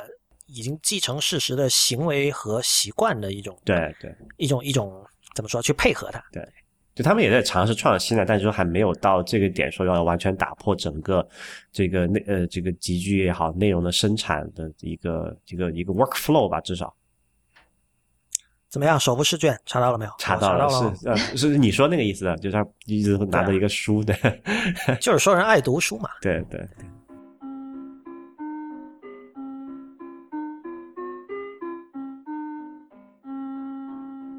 好吧，我们现在进入这个今天的这个，请假如来聊的这个正题，就是大家应该有看到新闻哈，就是说巴西最近短暂的封锁了 WhatsApp。那这个事情先跟大家交代一下前因后果哈，就是大概是上周四的事情，然后封了四十八小时吧。啊，不，我听假如说最后是十几个小时没有封了，是吗？嗯，对的，他其实就是那个法院裁定是要求四十八小时，但是其实，在十就是禁止十三小时之后，它的那个 messaging 功能已经恢复了，但是那个语音电话功能还是暂时停滞的。对，就是 WhatsApp，就是应该大家这因为 WhatsApp 刚出来的时候，其实中国也有很多人用，后来慢慢就就大家都去用微信了嘛。但是 WhatsApp 在巴西仍然是最大的这种。IM 软件就相当于是巴呃微信在中国这样的一个地位，所以呢，这次这样这件事情就引起巴西民众的这个愤慨。然后这里有一个很大的原因，是因为巴西的这个打电话的费用和短信的费用是很贵的，所以呢，就是巴西人对于 WhatsApp 的依赖其实是高于中国对于微，甚至在这某种程度上说是高于中国人对微信的依赖的。啊，然后这次为什么封呢？原因就是说我看到的哈，《纽约时报》的说法是说。这个跟缉毒行动有关，然后就是说，巴西那边呢，在一次缉毒行动里是要求，呃，WhatsApp 这个公司现在属于 Facebook 了，大家知道，就是把某些人的这个通讯记录提供给公权力，然后呢，Facebook 那边就说，Facebook 的说法说我们没有办法，因为这个是加密的，因为我们知道那个 WhatsApp 他们说是也是这个端到端加密的一个 IM 软件嘛，所以就算我愿意提供给你，我也提供不了给你。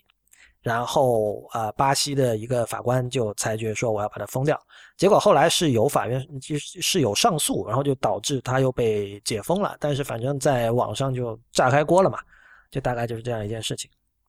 假如我首先我想问一下，就是我们现在看到的都是像比如 TechCrunch 或纽约时报的报道哈，我们知道这类报道很多时候会有隔靴搔痒的感觉。那你人在巴西就是。你有没有感觉到你身边的朋友真的受到了这件事情的影响？还有大家是不是真的很愤怒，还是怎么样？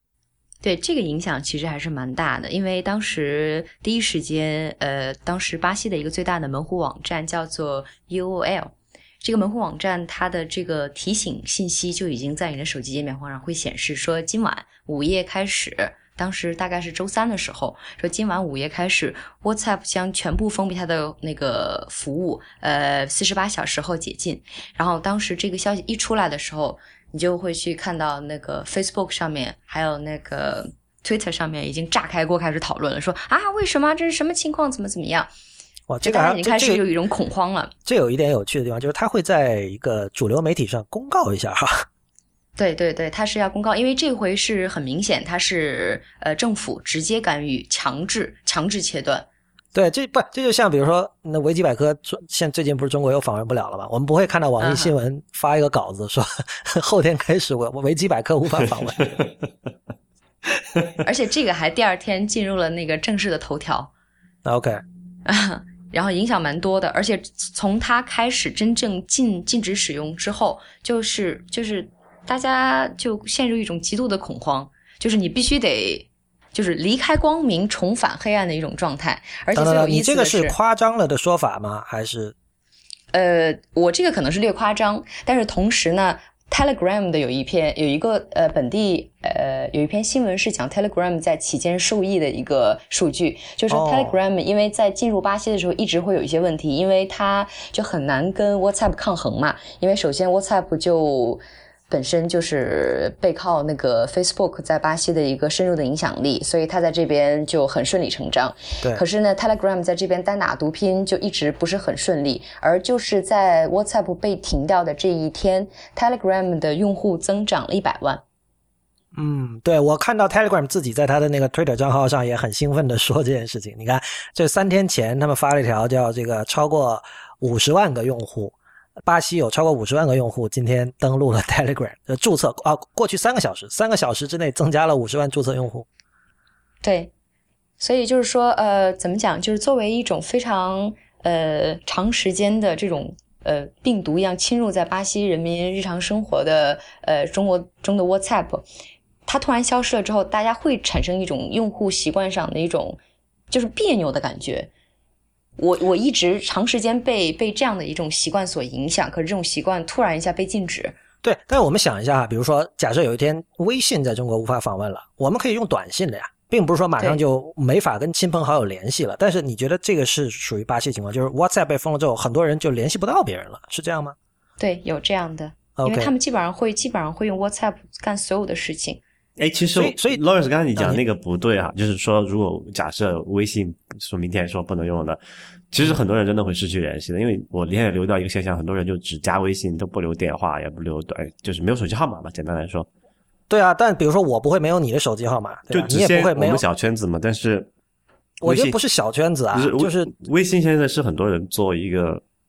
社交工具啊，就是他跟这个合作伙伴、跟同事或者跟其他的一些人，他就直接加微信，他可能都没有那个人的电话号码。就我发现我微信里面有很多人的，就我的微信现在的那个通讯录列表是远远大于我手机本地那个自己的那个通讯录的列表的。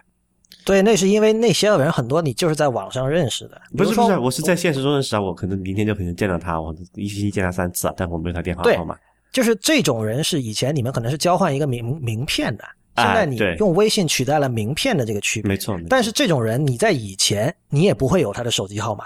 你可能、呃对他的名片上有他的手机号码，但这是一个传统，因为我们习惯了在名片上印手机号码，但是并不意味着你会把这个手机号码加到你的手机的通讯录，对吧？我是我想说的就是说，比如说两个人是同事，比如我们都是普华永道的，我我们会只有对方的微信吗？我相信是有，但是我不觉得手机号码以的位置就是地位已经降到了这种程度。当然，可能有些人会觉得说手机号码更私密，比起微信，我相信一定是有这样的情绪，就是说微信是一个随时可以扔掉的东西嘛，就是说我我微信上我要删除一个联系人，我的这个需要克服的这个精神努力要小得多，但是手机号我要删掉。我我一直的感觉就是说，如果微信只有用微信才能联系的人是不够重要的人，就是是那是不联系 不联系也可以的人，嗯，这这是我、呃但这我的是实际上。我不知道两位是不是也是一个 WhatsApp 的深度使用的那个用户。呃，WhatsApp 跟 WeChat 的有一点最大的区别在于什么呢？你想跟一个人通过 WhatsApp 去沟通的话，你必须得有他的一个移动电话号码。，对，跟对 Telegram 是对你必须得有，对对对对，必须得有，要不然的话你没有办法沟通。所以，但是这个是微信不一定会有的。那你可能会有一个人的 QQ，你会自动的连接到到他的微信，对吗？嗯对对对，对嗯，或者有些人他不用手机去注册，那他也照样可以用微信。对我对我是注意到，包括比如说像 Facebook Messenger 哈，你哪怕你跟对方不是 Facebook 上的好友，但你可以通过搜他的手机号加他的，呃，对然后不一定吧？可以吗？可以可以，这真的可以。我也是最近才发现的，我当时也很意外，你知道吧因为就是 Facebook Messenger 独立出来之后可以这么搞，当时对方那个人也很意外，他说你怎么你怎么会有我 Facebook 的？我没有加你啊！我心想我确实没加他。呃，但我觉得在这样的一个架构里，其实就是电话号码成了一个做就是想让自己变得 viral 的一个一个方式吧。因为就是电话号码大家都有嘛，但是它并不意味着电话号码呃真的在这个沟通中起到了多大的作用。它只是一个这个 ID 的作用入口。对对对，就是说，呃，还就在这个情境下，如果没有了 Telegram，如果没有了 WhatsApp，如果没有了 Facebook Messenger，很可能两个人确实是联系不上。嗯哼，呃，哎，那个，假如这件事情就是在在呃，就是巴西封锁这个 WhatsApp 这件事情，它的刚才起因那个 Lawrence 讲了，是因为这个法官呃一个法官说无法获取到某一个这个嫌疑人的 这个通讯的记录，这这个巴西本地对这件事情的看法怎么样子？对，是是这样吗？这是真的吗？对，对的，对的。其实，在巴西主流媒体的这个公开报道中，这个理由就一直是基本上就是唯一的理由了。，OK，但这个这个理由，嗯但是其实，在我自己的解读过程中啊，我就发现它真的就是其实有好几方。首先就是巴西政府，那第二就是有巴西的运营商，但是巴西运营商属于一个刺激的，还有第三就是这个巴西的黑帮。呃，其实巴西的政府呢，影响力最更大是为什么呢？这一次那个 WhatsApp 被停掉，其实不是意外的事情，连巴西人自己都知道，因为在今年的二月的时候，政府就要求他要停掉一次，他没有停。不就政府要求他停掉的理由是什么？当时二月份被让他停掉的理由，也是因为他涉及了一个呃，让我想一下，是法院和那个有关于青少年一个权益保护组织的一个秘密秘密交易。OK，这一部分的信息，他们好像是在 WhatsApp 上，因为大家其实都很习惯于使用 WhatsApp，所以对于信息安全方面就已经很不注重。那很多东西就在上面直接已经进行沟通，OK，然后反倒呢，他们自己后来意识到这个东西影响会比较大，要求那个 WhatsApp 去取消，可是 WhatsApp 不服从，上次当时就要求他们一定要封掉，也是四十八小时，然后最后已经被化解过去，所以并没有被封掉。是，所以这里有一个很很要紧的事情，就是说，在这两两两起事件下，政府的诉求是是什么？他一定有一个对这个，因为 WhatsApp 对他们来说还是一个外国公司嘛。我我先补充一下，就这其实除了就呃这个要求封或者已封，所有这些事情大概是两类的理由，一个就是刚才我们我和假如提到的，就是由于公权力想看公民的通讯记录，但是看不到，对吧？嗯但还有一种情况是，就是假如刚刚提到电信运营商嘛，就运营商其实在巴西是一直是想试图把 WhatsApp 立法为就视为一个非法的东西，因为影响到他们生意了，所以运营商也一直在在施压，就是是希望就是政府能够把 WhatsApp 给干掉，就这样。呃，运营商其实这边这个态度会有一点暧昧，为什么呢？就是他们就是既愿意又有不愿意，因为在运营商内部他们分了大概的两派，为什么呢？呃，就像我们当时说的，有一个运营商非常激进，他当时已经看到这样的市场趋势了，所以他们自己主动去和 Facebook 去谈这样的一个合作，通过深入绑定然后将这一部分的这个服务全部由那个 Facebook 来支付，也就是说 WhatsApp 来支付。那他们通过这个作为一个新的卖点去吸引客户，来降低他们本身的一个运营费用，因为他们自己也知道现在自己的运营费用在这一方面是很高，而且不足以把更多的客户吸引进来。这相当于是他们的市场策略导致。你描述的这个情况就有点像，比如说那个，比如我在美国，我的运营商是 T-Mobile 嘛，然后我在 T-Mobile 上看，比如 Netflix 的视频是不用不用算流量费用的。对，所以你刚刚是基本讲的是上一致的。你讲的是巴西那家运营商，等于是 Facebook 在补贴那个就是那部分的流量费用，以至于呃，就是那个运营商想吸把这个作为一个甜头来吸引消费者去用他的服务，说啊来，你看你你来我们这儿用我们的网络，你用 WhatsApp 是不用交钱的。对对，没错，这个就是这个运营商在今年大约呃五月份左右就开始正式推行，但是一直到九月份，经过了大概四个月培养之后，就市场非常成熟，因为他们到。呃，九月份左右的时候，就有一份非常明确的市场报告，就有说今年截至今年上半年运营商的一个表现，运营商的表现就是在通话的掉线率方面，已经前所达到了前所未有的低点。前所未有的低点。对，前所未有的低点。就是大家不会就是说我再继续打电话怎么怎么样，因为以前巴西的这个要求就是说我可能会给你网内通话的一个优惠，跨网跨网通话可能会给你一些啊，比如说晚九点到明天早上六点这样的一个优惠，但是呢，白天正常时间我该收你多少就是收多少。有了这一家运营商这样的一个方式了之后呢，很多人就说，那反正我是双卡手机对吗？那我无所谓啊，我所有的这个这个电话的需诉求，我通过这张卡，通过 WhatsApp 实现就 OK 了。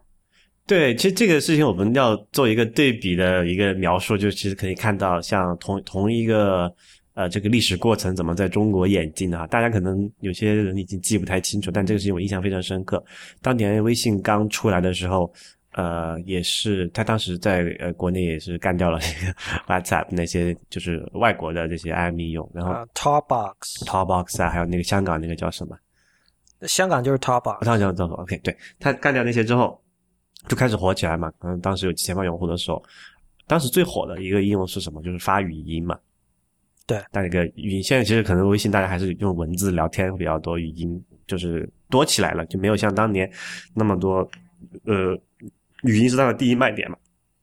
然后，语音这个东西其实是 Talkbox 做火起来的，就是我们事实上可以看到今天的那个微信发语音，在那个结束的时候仍然有那个。对讲机的那个音效嘛，其实这个是从 Talkbox 那儿学来的。对对，然后当时就出现过这么一个事儿啊，就说是当时是移动吧，应该就是说，哎，呃，说你们这个这个语音业务影响到我这个我最 lucrative 最能赚钱的这个语我的语音业务了，对吧？当时就说，那我要把你给封封掉。我不知道后来是因为什么样的一个原因，他们把这件事情谈，就是腾讯把这个事情谈下来了，还是怎么样？但中间有有一系列大背景，我们可以回过头来看哈。当时是说，这个呃，联通也在和移动有一个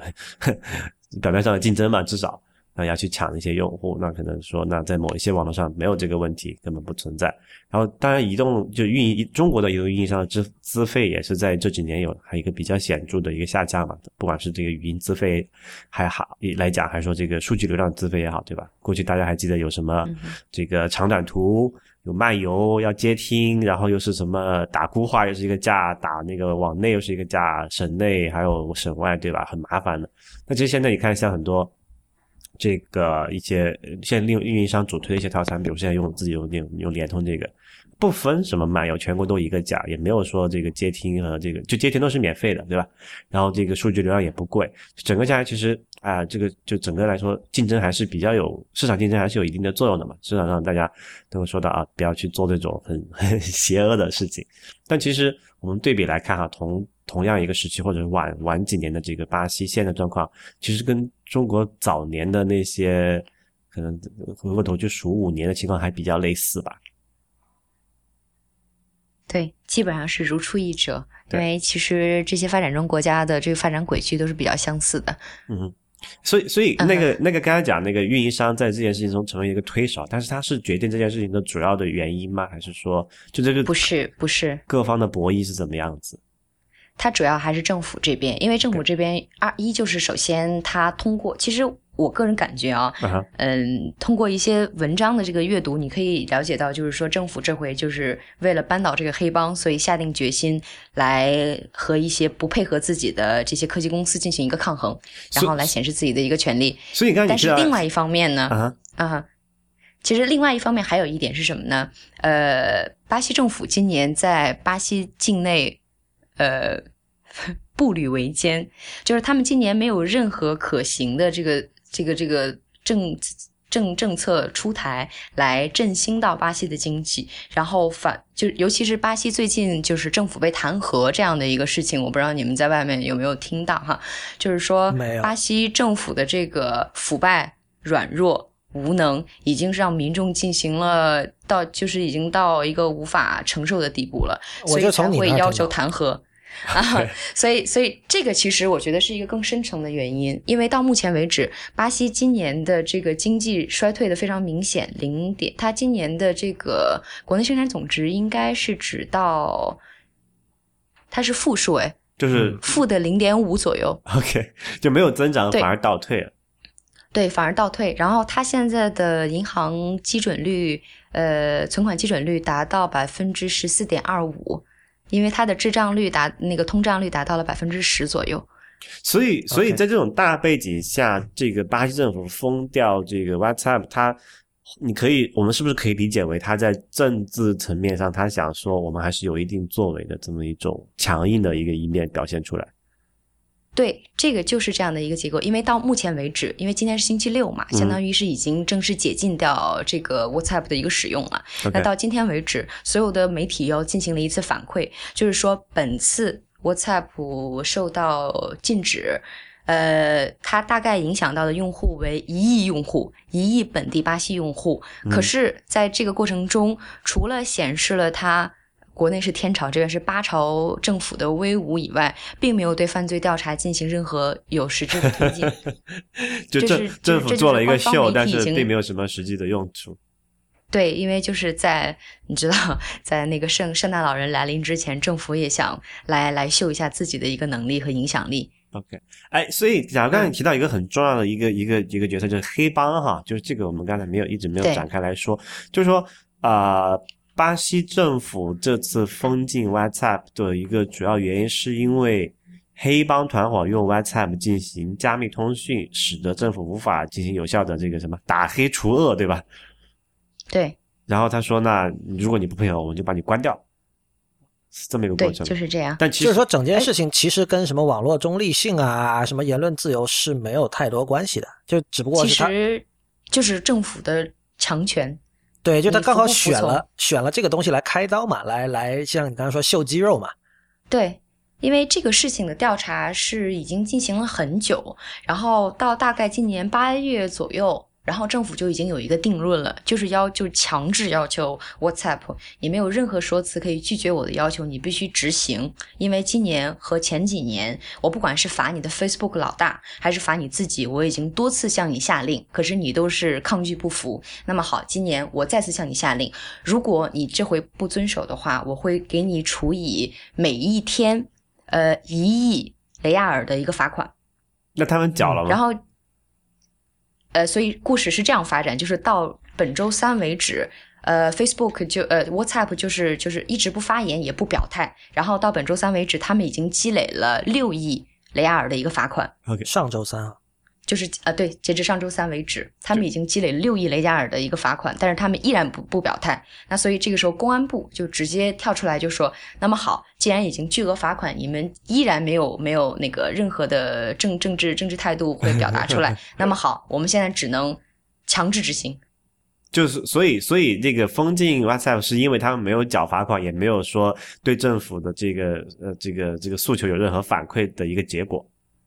对，就是用巴西这个官方媒体的这个表态，就是说他们没并没有有任何的这个这个态度立场被表达出来。OK，就是只是保持沉默，所以我觉得就是这样的一个东西激怒了政府。但是 Facebook 讲的这件事情其实已经很明确了呀，因为就如果这个 WhatsApp 使用的是这个叫做我们讲的叫端到端的加密的话，它确实没有办法有任何，就他自己想做都没有办法说哦，我帮你把这个通讯过程解开，他做做不到啊，因为这个整个过程是两个设备之间的一个一个协商的结果嘛。对，这也就是为什么到最终其实并没有对案件的调查会有任何实质性的推动的一个根根本上的技术原因。对啊，但是巴西政府就不管你，那那这件事情现在打有有一个就那怎么算了结呢？那之后怎么办呢？因为他就比如说巴西本地还有在谈这事儿吗？还是已经没有人管他了？就是到目前为止的话，大家因为已经又恢复到了正常的工作轨道之中，大家就会把这件事情暂时搁置。呃，但是呢，就是说对于这种大的公司来讲，这种大的公司就提高了非常高的警惕，因为其实受到这种影响的大的公司不光是 Facebook 一家，近几年来像谷歌，谷歌的那个董事长。呃，在一二年左右吧，如果我没有搞错的时候，就被联邦联邦警察局带走。原因也很简单，就是因为选举选举法院要求他们要撤销在那个 YouTube 上抛出来的两个 video。这个 video 呢是他们在南部的某一个、中部的某一个州的有一个什么样的沟通，并没有提前通过审查，你必须得把它扣掉。然后当时谷歌的态度就是说，呃，谷歌巴西本地的这个董事长的态度就是说，那我也暂时不表态，因为我知道我一旦有表态的话，可能会露出马脚。然后后来巴西联邦政府说，那 OK，你不表态对吗？那我也不罚你的款，我就做一件事情，把你的董事长带走。等一下，应应该不是董事长吧？就是当地的负责人嘛？你的意思是？就是巴西本地的，因为他写的是那个 General Director。哦，对，那那不是董事长。OK，啊、就是这样的一个，就是高位的一个这个这个这个这个高就人高职位的就直接抓走官员。就直接被联邦警察带走，OK，就高调带走。对，那那 OK，然后 这巴西就这个就很很是不是很有意思？就是还有就是一三年的时候，Facebook 也也也受到了这样的要求，当时是差一点点被停掉，但是上一次比较。比较和缓的点是在怎么怎么讲呢？上一次联邦政府给他们了两个要求，要么呢你们撤掉诽谤的这些言论，要么呢我们就把你停掉一天，你们自己选。后来 Facebook 说，哦，那 OK，那我们还是撤掉吧，对不对？这个因为毕竟是只是抛出来一些照片嘛，就是一些公众人物之间的一些辱骂嘛。其实要说影响风化的话，我们也可以通过这种东西把它搞掉，或者怎么怎么样，就化解掉。所以，所以我很好奇啊，就是这个，因为巴西跟国内情况还是不太一样。巴西它，呃，这个我就很好奇，这些西方科技公司他们在巴西本地政治的生态也好，它这个它有有任何影响力吗？还是说它是有自己的游说集团，还是怎么样？这个是肯定是有的，因为没有的话，还是真的比较难发展。尤其是像 Facebook 跟 WhatsApp 这种，即使你在商业的影响力上已经达到一个呃望尘莫及的这样的一个水准，嗯但是如果你政治政治立场错误的话，我还是可以想办法把你办掉的。巴西的政府一定会这样做的。对，这个就是跨国公司要有人做政府关系嘛，就是这个应该都是一样的。对，这个是一致的。但这实这件事情延伸出来一点，我其实其实挺重要的，因为最近也在，就其实不光是，就主要是美国吧，也在谈这件事儿。就是我们之前讨论过很多期的这个啊、如果所有的这个科技公司都顺应这个市场需要去选择这种端到端的加密，给这个公权力办案也好，去什么去打黑除恶也好，各种。造成了一种阻碍，然后公权力反过来要求这个科技公司说不行，你们必须给我留一个后门，这样一些影响。就其实巴西这件事情，其实给了我们一个，就算是提前上演了这么一出吧，我觉得，对，因为在而且还有一点就是说，这个故事它是发生在巴西。为什么我刚刚大概有提到，就是说这个也跟巴西的这个黑帮有关。嗯呃，其实巴西的这个黑帮不是我们就是传统意义上的说这种黑帮，这个巴西的黑帮已经庞大到什么程度呢？它已经基本上算是一个邪恶政党了。就二政府，所以就是已经对对对，已经威胁到那个联邦政府的一方面的统治了，因为他的这个这个这个西这个罪呃犯罪团体啊，他现在大概有多少人呢？他现在在在那个狱中服役的人大概有呃六千左右。然后已经刑满释放在外面的是一千六百左右，而这些人呢，从这个组织一九九三年开始到现在就无条件追随他们，因为其实入会很简单，就是你只要是贫苦的人，然后你只要呃一腔热血，然后我们这边打架劫舍、毒品交易，对不对？呃，只要愿意跟我们干，然后你一辈子都是我的兄弟，就是很简单的一些道义。嗯而我觉得最牛的是，嗯，这个团伙当时的一个 leader。这个 leader 他已经被抓在圣保罗监狱里了，因为他零六年的时候参与了一起非常大的一个银行的一个抢劫案件。这个抢劫案件当时的影响非常的深，他因为他不仅是抢劫了一个非常重要的一个大型的银行，这个银行当时存有重要的政府的一些机密和那个资金，啊，就是打击非常严重。二呢，就是他在这个过程中当场杀死了四十五个人，就是属于残杀性的那种性质。所以政府是一定要严查这件事情的。把这个人抓了之后，然后他们在深入了解这个人的过程中，发现这个人真的是恐怖到一个。不可一世的状态。这个人当年他呃，他是一个玻利维亚和呃巴西人的儿子，所以他的这个犯罪团伙不仅仅是在巴西发展，他还涉及跨境交易，因为他的这个团伙涉及到玻利维亚和巴拉圭的一些走私啊之类的一些活动。然后同时呢，他自己娶了一个法律系的学生做妻子。OK，对 打入敌人内部是吧？对，他他娶他娶了一个法律系的学生做妻子，然后他自己最喜欢的三本书，第一本是《孙子兵法》，对，然后第二本是马基雅维利，也就中世纪的那个意大利的那个政治家、什么哲学家马基雅维利的那个《君主论》，就是强权政治的一个代表。对对。然后第三个呢，他是就是反复阅读那个切格瓦拉的两本两本自传。嗯，这倒不意外了，这都是属于对，就很正常的一个呃 黑帮老大会去读的书吧？我觉得对。然后他在巴西政府这边，就是他为什么就是他上升到一个就是说，嗯，犯罪政政党的这样的一个阶段，他不断的在这种情况，你就我觉得已经不能把它叫做一个简单的犯罪团体这么去定性了哈，这个就是一个对他就是一个犯罪政党，对。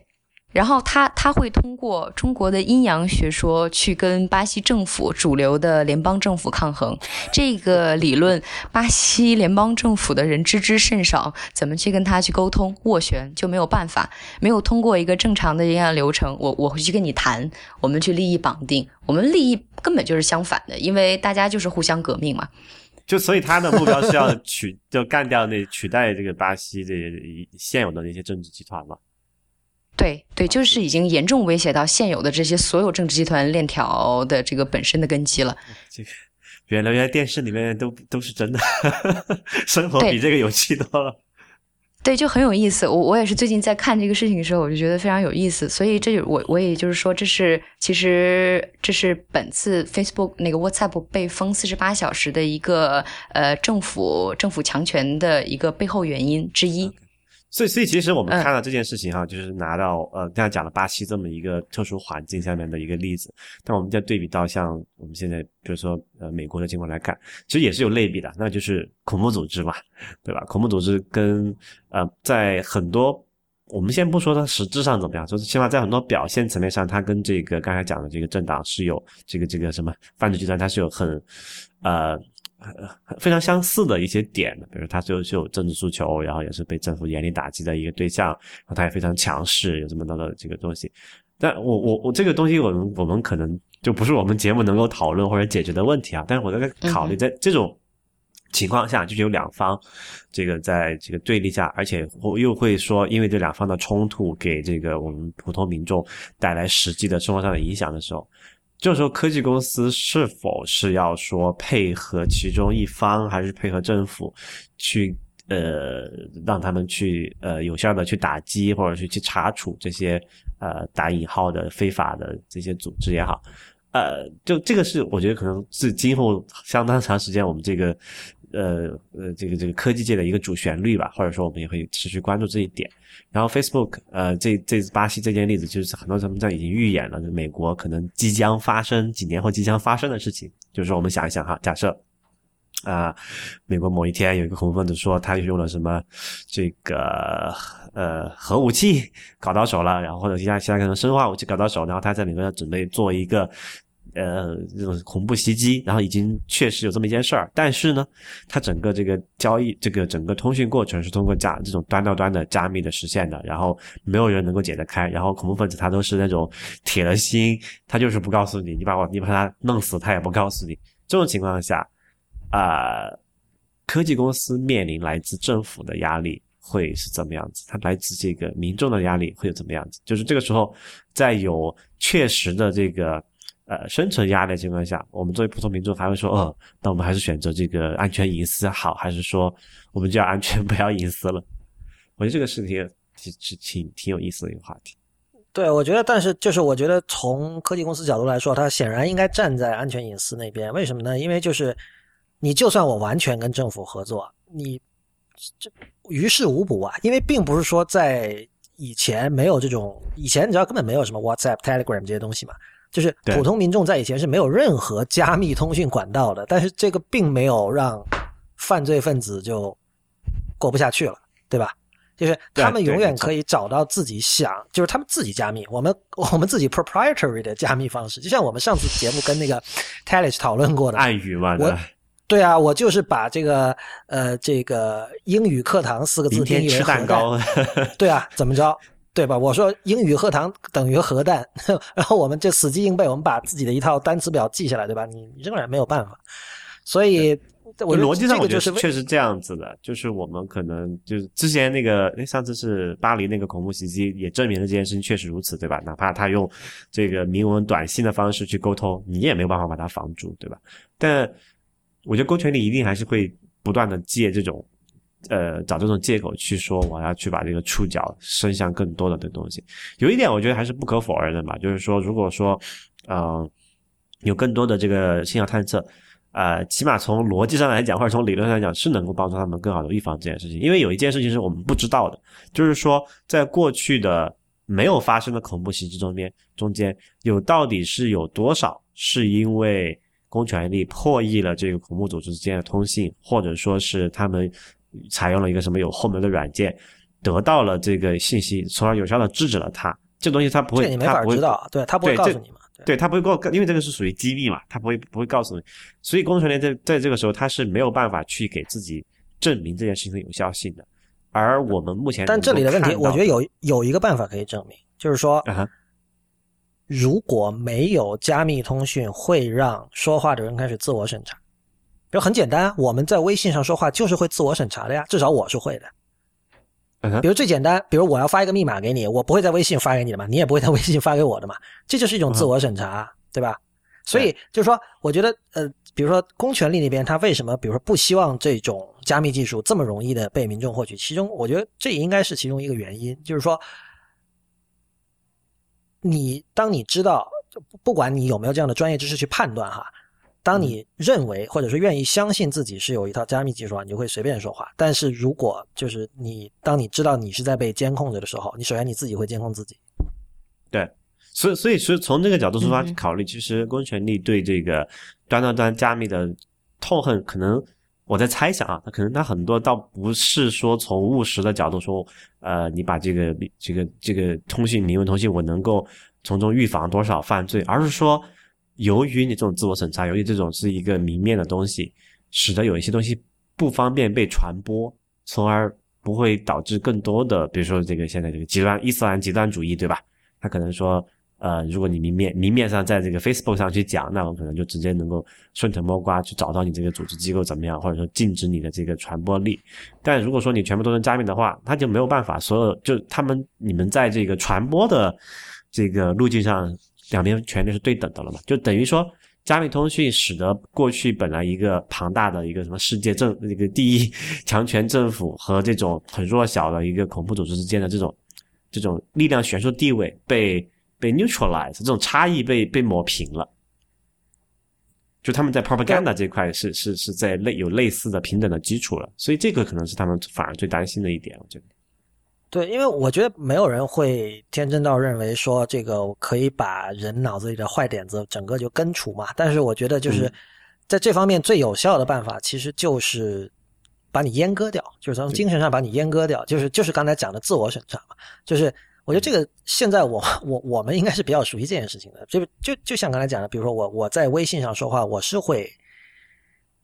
呃比较小心谨慎。对，我是会比较小心谨慎的，因为就是这这里这里其实是一个是一个情绪上的一个问题，而不是理性上的问题。就是说，我没我当然我也没有办法看到微信的代码，对吧？我也没有办我没有办法从理性上去知道说我在微信上说话是不安全的。但是由于我们经常看到类似的报道，我们经常看到说谁谁谁，比如去哪儿开房，然后什么 QQ 聊天记录被公安抓获，这类的事情多了之后，你会怕吗？然后渐渐的，你就会开始约束自己的行为，就是这个才是更加深入骨髓的一种一种审查吧。所以，其实从这个角度来讲，抑制传播才是最就审查的那个就自我审查的一个结果，就是抑制了传播嘛，对吧？然后，我觉得可能这方面，呃，天朝政府还是走的走的世界前列的。对，你可以看到，就是巴西这次这件的事情，就有一点就是。这巴西没有像 GFW 这样的一个就是完全中心化而且非常高效的一个封锁机制嘛？就他这个好像这个是没有的吧？我不太清楚。对，因为你看新闻里是说他是一个法官下令，然后请运营商来封 WhatsApp。那这个很这个很合理啊，这个方法没有，关键是有运营商不从啊，对吧？假如对对，就是我记得是有一家有几家运营商抗拒法令的是吧？对啊，你有选择权啊！中国怎么可能啊，对吧？对，呃这些运营商，所以就是我就说很暧昧，因为因为他们自从有一个运营商开始做这样的这个补贴跟那个绑定之后，后面运营商看到时机也是有效果，也就跟随了。所以有两家跟，有两家不跟，就是一个暧昧的态度。所以整体来说，一个比如说所谓自认为 digital savvy 的人，在巴西生活是很痛苦的，可以这么说吗？就首先你买各种痛苦。首先你买各种数码产品都很贵，这是第一。然后通讯费首先的问题不是说贵，首先的问题是你买不到。，OK，嗯，这是一。二呢，就是呃很很很晚，然后就是有的话也是很晚很晚。三的话就是奇贵。嗯，但至少它巴西是没有墙的，是吧？有墙吗？呃，没有。那这个还还还算好，其实就只是说成本上你要付出更多的这个经济上，但至少在在这个什么呃信息流通上，那除除开这种临时性的这种封禁之外啊，它整体来说还是一个自由流通的一个一个一个信息流嘛。巴西这边其实怎么讲啊？它的这个技术发展真的还是很很很慢的。所以其实从技术层面来讲的话，不管是它国家安全级，还是用户平常的一个民用使用级，都无法跟普通的这个现有的美国的这些技术去一个相比。嗯 OK，对我嗯我们所以你说它有一个墙的话，它并没有这样一个墙，真的就已经被筑起来，因为它政府并没有想到这么深层。但是呢，它只是说我需要来保护我的时候，我就直接用强权去要求你。所以就是一个比较简单粗暴的一种管理方式。对，有一个有一个鸡和蛋的问题啊，就是有一种呃论调，我们先不评论它的这个，我们不对它做任任何这个呃主观判断或者是价值评价，我们就描述这么一种论述哈，就是说中国的这个 GFW 的的的意义到底是什么？当然，我们从这个普通消费者的角度来讲，那它跟关税是一样的，对吧？它让更多的这个啊、呃国外的先进的、更加好用的或者更加廉价的产品挡在了外面。但如果我们从这个从业者的角度来讲，哈，或有没有这么一种说法，就关税壁垒嘛，就是 GFW 就是这个 digital 时代的这个关税壁垒，它使得国外的一些像 Facebook 这种非常庞大规模的、非常大体量的这种就所谓外国公司没有办法进到某国市场，但这个这个不一定是某国某一具体的某哪一个国家，就是逻辑上我们可能认为这件事情是这样子，那使得它当地的所谓的这个民族工业，或者说是叫做呃本土的这个呃呃这个科技公司有一定的成长的空间。比如说类比到巴西这个例子来讲，巴西为什么说现在它的 WhatsApp 也好，它没有说出现一个本土的受政府控制的，或者说听政府话的这么一个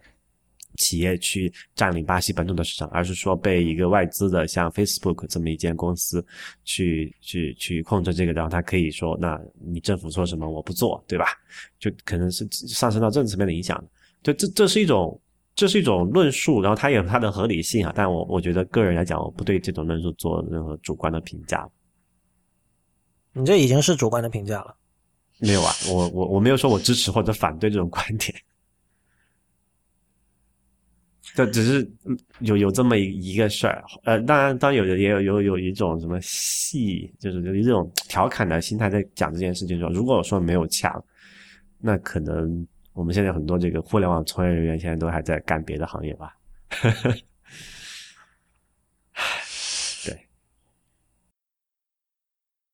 好的，那我们今天这期节目就到这里结束。这是我们第一次尝试有一位现场的听众，同时也是嘉宾，听众斜杠嘉宾出现在我们的直播间。谢谢假如小姐。谢谢谢谢大家。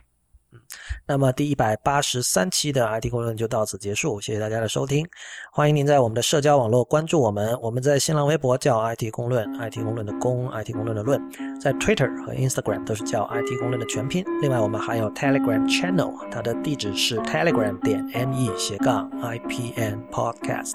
另外，请大家记得收听本周四即将上线的 IPN 博客网络的新节目节目。